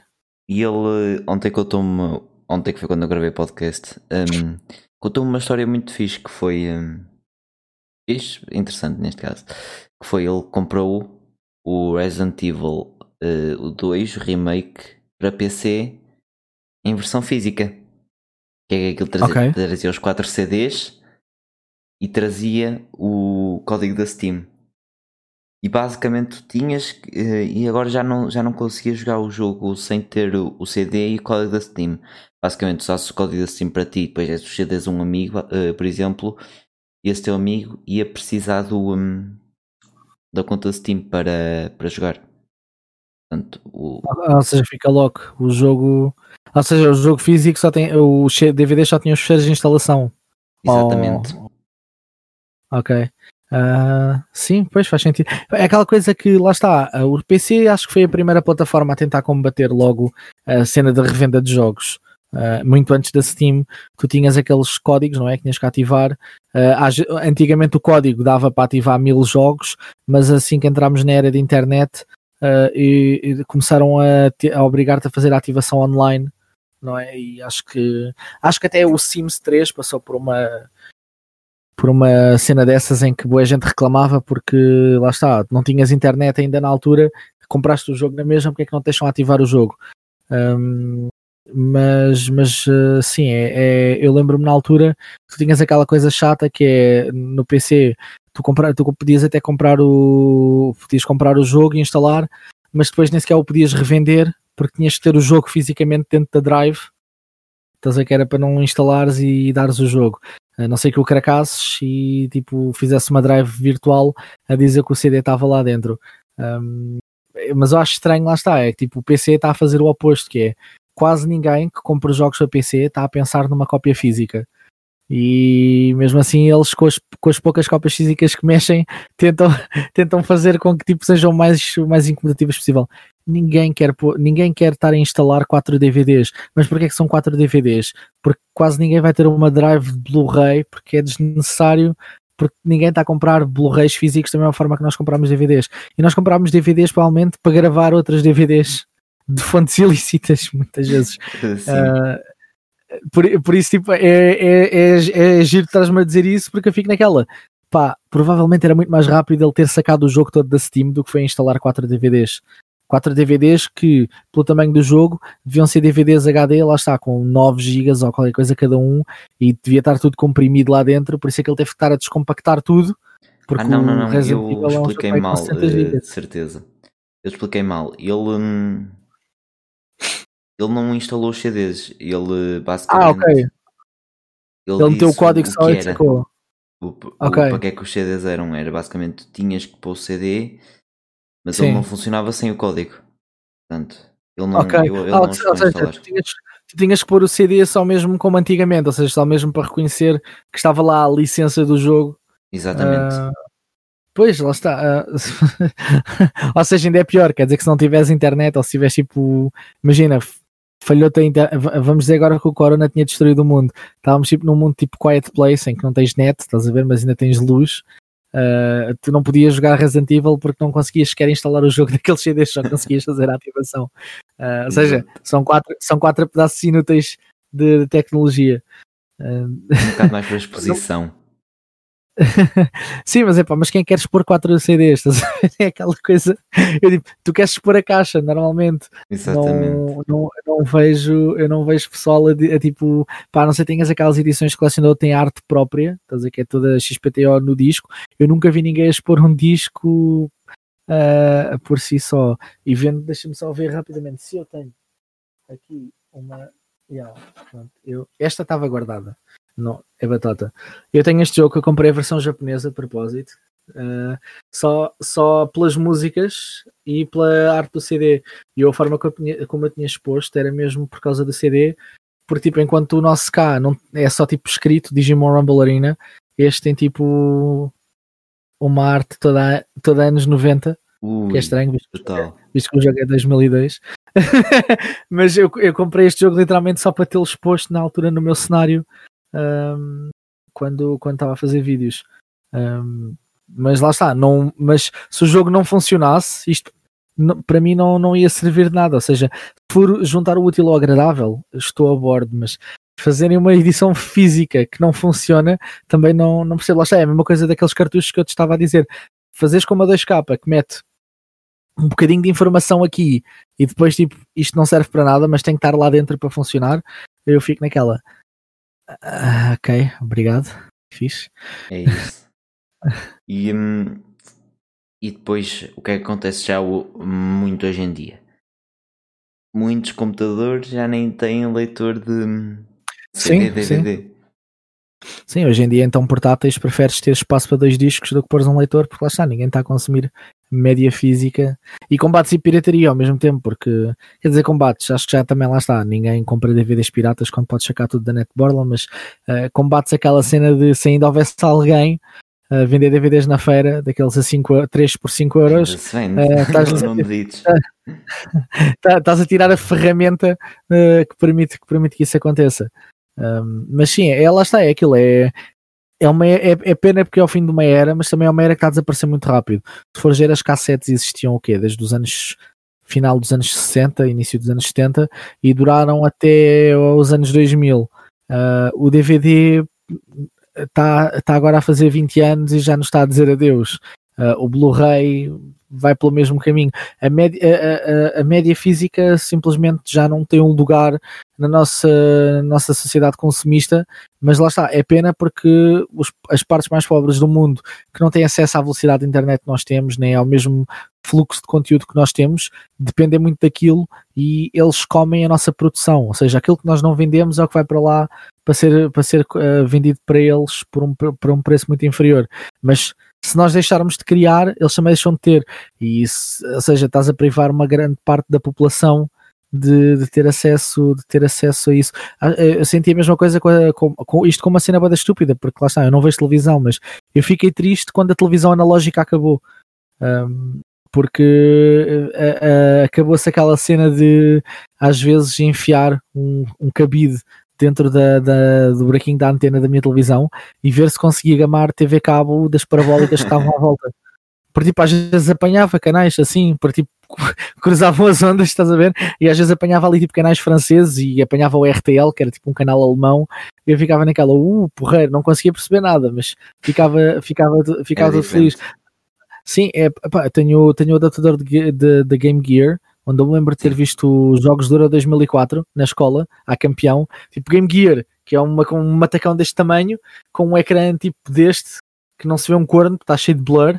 Ah, o ecrã não é assim tão mau, mas. Uh, e, e lembro-me de uma vez a setora ter parado, a setora, a professora, porque estava na quarta classe, ter, ter nos deixado de parar. Nós tínhamos começado a ver o jogo no intervalo. Uh, acho que até foi o primeiro jogo contra, contra a Grécia que aquilo foi tipo, o jogo começou às 5 da tarde, nós saímos da escola às 6, ou seja, tinha, tinha, estávamos a acabar o intervalo, estava o jogo a começar. E estava eu e os rapazes lá da escola, tipo, todos a ver aquilo no Game Gear, que as pilhas duram tipo algures entre 20 e 30 segundos antes de ficarem completamente gastas. E nós ali a correr tipo pela escola, tipo a ajustar a antena do, do adaptador à procura de sinal para, para ver a cena e tipo conseguimos. E depois a setora estava naquela, ah, pronto, está bem, então vamos, vamos ver o jogo. Também só falta uma hora para acabar a escola e em junho já não estás a dar matéria, né? uh, e tipo, ficámos ali tipo uma turma de tipo 15 alunos, ou o que é que era, todos ali a verem aquele ecrã minúsculo. Aquele ecrã minúsculo. naquela, tu, hoje em dia tu ficas naquela, ah, meu, cada um saca do seu telemóvel, ou o professor tipo, pega no PC que já está na escola, mas tipo, já seja, a funcionar e está a andar. Yeah, e está a andar, mas eh, por isso é tipo, é um dado garantido se quiseres ver um jogo da bola, estás a ver, é na boa, mas aquela coisa de tipo, é pá, eu espontaneamente apetece-me ver televisão no cu de Judas, nunca mais vai acontecer, a não ser que lá está, que eu esteja disposto a, disposto a gastar dados móveis e que tenha um serviço de, desses, tipo MelGo ou assim. Uh, antigamente não, antigamente piratas. era tipo. Sim, ou, ou um IPTV. Agora, antigamente era tipo, epá, tenho aqui esta cena, deixa lá ver, o que é que eu apanho aqui? Lembro-me de, de, ir de férias para Castelo Branco e apanhava TV em espanhol.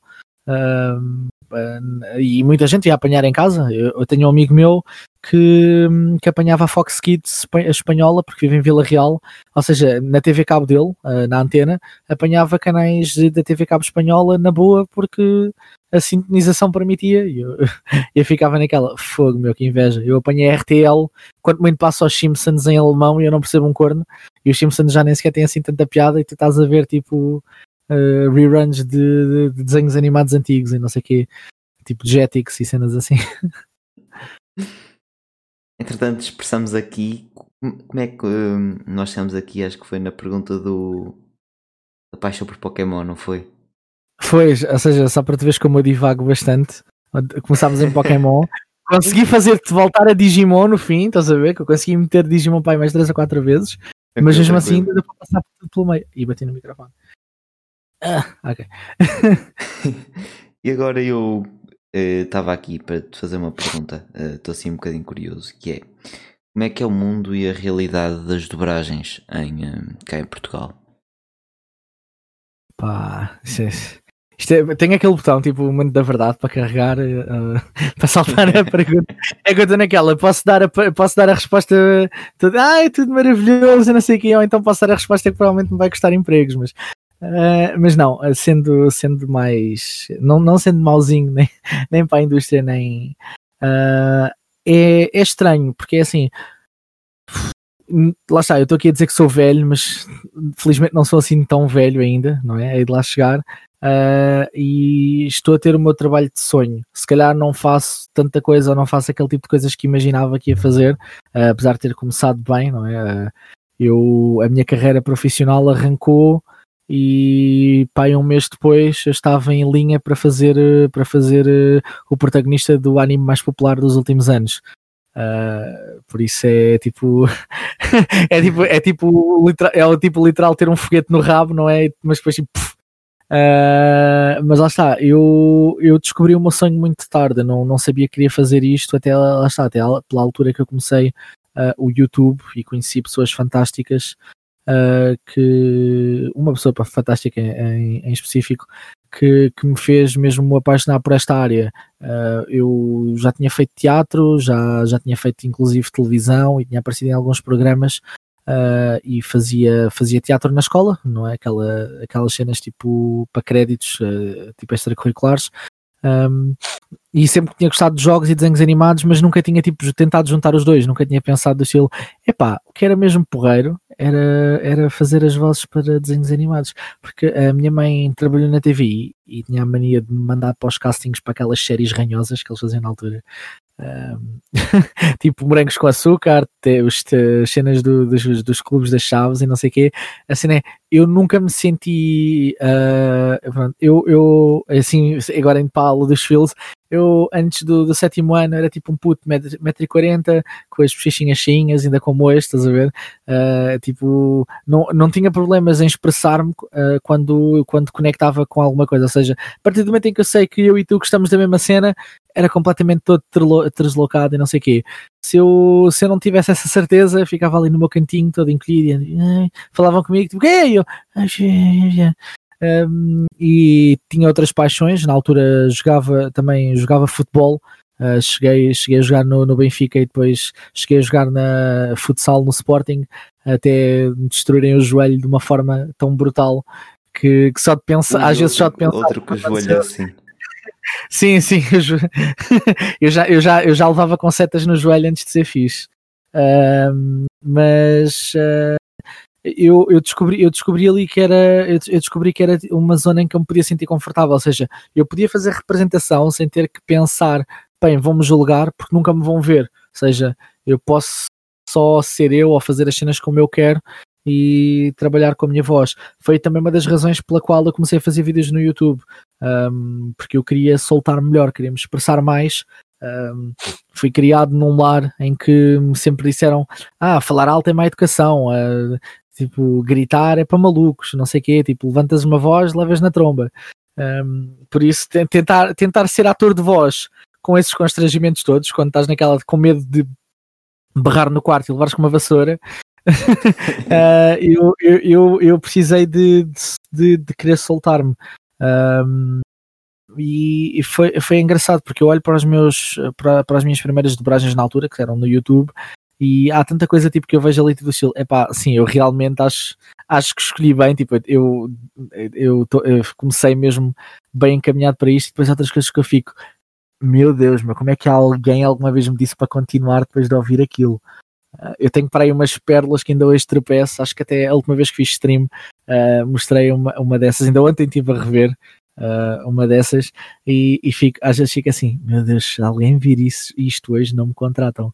uh, porque isto é, é, uma área, é uma área que é muito estranha, porque isto é preciso, é assim, não é preciso seres ator para, para, ser, para seres voice actor, por estranho que pareça, é preciso saberes representar, não é, ou seja, um ator, uh, um ator não é só voz, um ator clássico é uma mistura de voz com expressão corporal e tu podes ter muita expressão corporal e isso compensar a falta de expressão vocal, podes estar perfeito e ter um equilíbrio perfeito e harmonia dos dois e podes ter muita expressão vocal e ter pouca expressão corporal.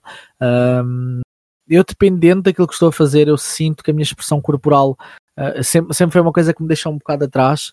Um, porque a não ser que eu gostasse mesmo do papel, mesmo já quando fazia teatro sentia o mesmo, eu sentia que era do estilo, ei meu, mas eu estou a fazer isto bem, tipo, isto é mesmo para mim um, e com a voz, felizmente nunca tive, nunca tive essas cenas. Às vezes questionava-me, tipo, será que a minha voz fica bem?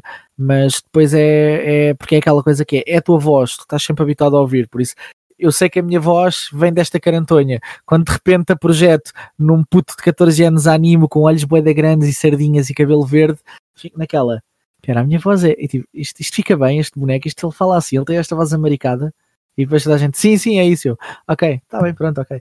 Um, ou seja, é, é, é, tipo, é engraçado tu largares essa tipo vergonha do estilo, meu, eu estou aqui literalmente a falar para o boneco, tipo, é isto, é isto, tipo, está bem, uh, porque depois torna-se torna automático. Uh, eu lembro-me quando comecei, eu, eu tipo, para gravar, eu, eu ia tipo tão nervoso, queria fazer as coisas tão direitinhas porque tinha medo que eh, porque eu estava naquela, pá, isto é o trabalho de alguém, tipo, eu, eu, não, eu, estou a fazer, eu estou a fazer uma tradução do trabalho de alguém, eu tenho que fazer isto ficar igualzinho porque devo isso, devo isso não só a quem vai ver, mas também a quem fez. Um, há aquela concepção que os dobradores não querem saber, uh, infelizmente alguns não querem, isso é verdade, mas a maioria quer sempre fazer um bom trabalho, não só porque quer ser contratado outra vez, mas também porque como como pessoas, não é? Nós, respeita, nós também temos sonhos, inspirações e temos trabalhos nossos e queremos respeitar o trabalho dos outros da mesma forma, pois queremos que eh, respeitem o nosso. Um, e é, é, é, uma área que é, que é muito engraçada porque tu, tu depressa eh, se, se, começas a fazer muito, começas a apanhar os traços de um personagem, ou seja, um personagem que eu na primeira semana demoro tipo tipo 30 minutos para fazer um episódio porque tenho que apanhar os maneirismos dele de repente na segunda semana já o conheço, não é? Porque já, já, sei, já estive a gravá-lo, já sei o que é que é, uh, e começa a despachar episódios assim e fica cá, então há mais, ele não, a tua sessão 2 acabou e fico, bolas. Uh, isso aconteceu-me agora com, uma, com a última série que eu gravei, que foi o Blazing Team, uh, que é tipo uma série sobre ioiôs, em que tipo, aquilo é tipo Beyblade com ioiôs, é um bocadinho estranho, uhum. mas ainda está lá na capa, só que para aquele plug shameless. e pronto, é tipo, epá, o gajo é um grande nerd dos computadores, e, e tipo, está sempre a comer, você fica naquela porreiro, fiz, só, só faltava ter o mesmo nome que eu. Um, e, e, é engraçado porque a cena é depois a falar no início eu senti bem, mas ele não tem nada a ver comigo, é muito explicativo, não sei o quê. Uh, mas quando ele chega àqueles momentos em que é só tipo começar a berrar de um lado para o outro, ou tipo dizer não, faz assim, não sei o quê, tipo, e começa a apanhar aqueles nomes falsos para dizer nomes de coisas verdadeiras, tipo dizer que é a Drum Station 3, estás a ver, em vez da PlayStation 3, começas a entrar na cena e eu entrava na cabine e já estava naquela, tipo, Mod Wilson, um, o, o técnico que me gravava pode, pode testemunhar que eu chegava à cabine e gritava Oh Wilson! E entrava na personagem. Era tipo, tipo fazendo o Yu-Gi-Oh! quando o gajo se transforma, era tipo basicamente esse meu momento. Eu chegava ali e fazia este berro para o microfone e já estava tipo, ok, bora lá, começar a ler textos bem grandes como se fosse tipo, começar a recitar pi como se fosse como se fosse um, como se fosse tipo um ler a, a primeira a, o, como se fosse ler o cabeçalho de, das notícias que é tipo na boa. Um, e é isso, é isso que é engraçado. Tu marcas pessoas. Eu tenho pessoas que hoje mandam -me mensagens sobre as minhas cenas no YouTube uh, a dizer olha cresci a ver isto tem agora tipo 18, 19, 20 anos e dizem olha vi isto estou bem interessado em voice acting por causa disto estou agora a mostrar ao meu irmão, porque eu quando era mais novo, um amigo meu mostrou-me, uh, e a perguntarem às vezes cenas minhas que já desapareceram, minhas e cenas que eu fiz com outras pessoas que já desapareceram, uh, perguntarem onde é que podem ver, porque lembram-se de terem visto há muito tempo e fico naquela, meu, sou só um puto que fazia cenas para a internet e, e, e, tipo faz-me faz tipo, às vezes custa acreditar que, que, que, que, que, mar, que, estás a marcar gerações, porque os miúdos que hoje em dia me estão a ver na SIC e não sei o quê, pá, eu posso até não achar que o desenho animado é grande coisa, uh, mas por exemplo, este, este Blazing Team em específico, apanhei com um comentário uh, na, na página da SIC quando estava lá a ver por acaso, uh, eu, eu e, a, e, a, e a Vera, que é a rapariga que fazia a Medi, que, que é, que é a, outra das personagens principais, que é também uma dobradora brilhante, uh, nós estávamos tipo a ver aquilo e ficámos tipo, uou, wow, que, porque eles estavam a fazer ioiôs com caroços de abacate. E o meu estava tipo lá a contar a história, como Blazing Team é tipo, acho que é em Moçambique, se não me engano, era tipo o desenho animado mais fixe, que na escola toda a gente estava a falar disso, e eu estava-me a lembrar, tipo, meu, isto é a cena que eu sentia quando estávamos uh, todos uh, com a moca do Beyblade, que andávamos a virar tampas de, de, lixo ao contrário para fazer combates e a fazer combates nos, no, nas banheiras, não é nas banheiras, mas naquelas cenas uh, do duche da, da escola, porque era tipo para não estragar os bicos dos peões. E eu estava naquela, meu, caro, tipo, caroços de abacate para fazer ioiôs por causa de um desenho animado. E é um desenho animado que eles só estão a ver porque eu lhe dei, eu e o resto das pessoas uh, lhe demos voz, porque senão nunca ia ser transmitido. Um, por isso acho que é uma área que é muito. tem, tem um poder engraçado sobre, sobre ti, porque consegues marcar muitas pessoas uh, e na realidade não estás a criar nada, estás só a transformar. Exatamente. E acho que é uma, uma área, principalmente em Portugal, que devia ser bastante mais valorizada, porque eh, pai, dar voz a alguém, fazer aquilo bem, acredito que não seja fácil. Eu não, não posso dizer porque nunca experimentei, mas por acaso gostava. Está, eh, é aquilo que eu te vou dizer, não te posso mentir e dizer que é a cena mais difícil do mundo. É preciso é, porque depois lá está, depende, há personagens que são super fáceis de encarnar. Há aqueles personagens que qualquer um faz, estás a ver? Tipo, acontece. Né? Nem tudo nem tudo que é transformado em mídia é, é perfeito, não é? Ou seja, há personagens que são super fáceis e depois há personagens que são, que são mais complexos. E é por isso que lá não, uh, uh, nesta cena, acho que em voice acting e mesmo em representação, tu não há, não há, quer dizer, a certo nível há, mas depois ao mesmo tempo não há. Não há atores melhores nem, nem atores piores. Tu tens atores bons, tens atores menos bons, uh, mas depois tipo, há uns que são bons para se calhar para drama e outros são melhores para comédia, por isso nós na dobragem infelizmente não há muito essa distinção.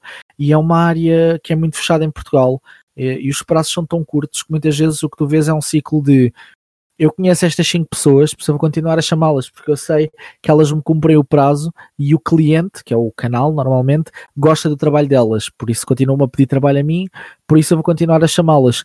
E então tu ficas naquela, às vezes aquela pessoa foi muito boa numa série e nesta série já não foi. Não foi a pessoa que se tornou má, simplesmente não era não se calhar o mais indicado.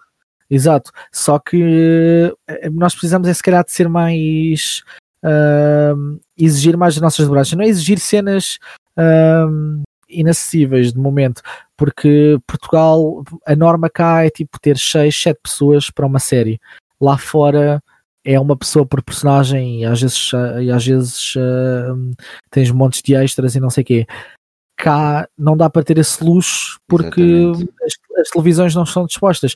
Mas se as pessoas querem ver, não é ao boicotares uma dobragem que isso vai acontecer. Porque imagina, tu vais boicotar, não é ok, pronto, vou tirar de, mais 10 mil euros para cima disto para ver se pega. Tu boicotas e eles cortam-te essa opção. E depois daqui, lá está, 10 anos queres ser pai e tipo o teu filho de 4 anos ainda não sabe ler, queres-lhe mostrar anime e é do estilo, não lhe vais mostrar anime legendado porque não, o puto não vai ter interesse nenhum. Pá, podes dizer, há sempre aqueles heróis da internet que vêm dizer: Não, não, meu irmão de 5 anos só vê na, anime legendado comigo. Eu estou naquela, assim, meu, tu estás a ver anime, ele está a ver bonecos, porque ele só está a olhar, perguntas-lhe a história e ele não sabe.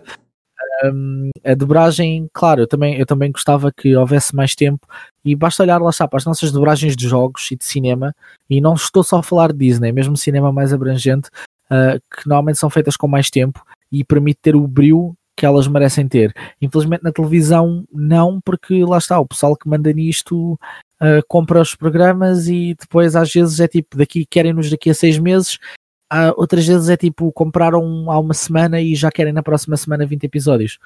E pronto, nós somos humanos, ou seja, não, se, queres, se tu queres, é cena, eu se calhar consigo gravar 20 episódios numa semana, não te consigo garantir que os 20 vão ser bons porque estás a tipo, a minha voz chega a um limite, uh, eventualmente tenho, que descansar.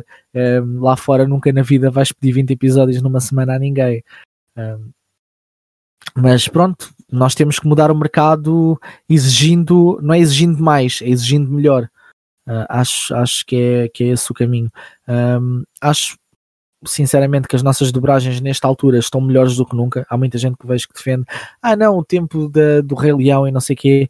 Pá, o Rei Leão é muito boa, verdade, mas vais ver outras dobragens da altura, principalmente televisão, e metem medo. Uh, tens depois dobragens que, que são um bocadinho 50-50, tipo Dragon Ball. Dragon Ball tinha coisas muito boas, mas ao mesmo tempo também tinha coisas que metiam dó, começar pela tradução.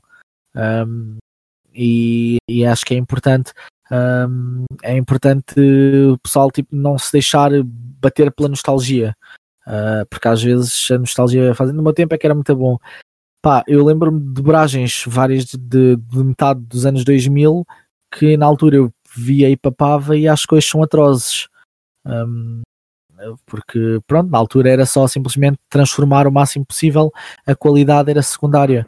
Uh, hoje em dia creio que há um cuidado um bocado maior, mas ao mesmo tempo também tens muita coisa que passa porque se não, ah, se não tiveres alguém que esteja como, seja, que esteja a dirigir, que esteja mesmo interessado naquilo, vai, vai lhes passar ao lado, porque as pessoas normalmente estão a gravar duas ou três coisas ao mesmo tempo e têm que ir de um estúdio para o outro, por isso querem despachar aquilo e cabe à pessoa que está a fazer direção, que é a pessoa que faz os castings, filtrar, que é do estilo. É assim, como diretor, tu só és responsável pelaquela série.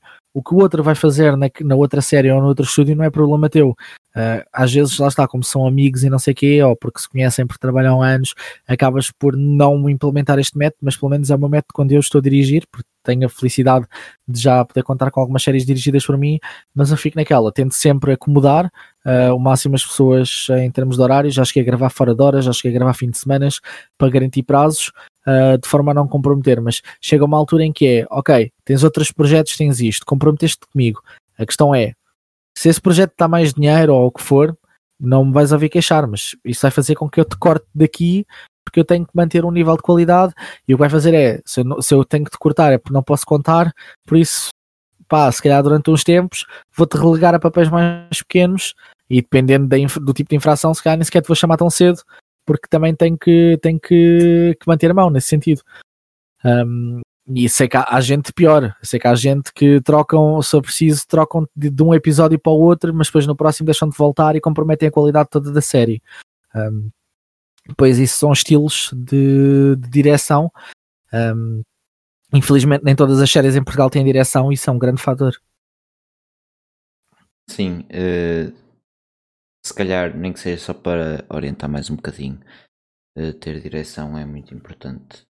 Uh, Sim, porque tu, tu, não podes pensar em qualquer outra.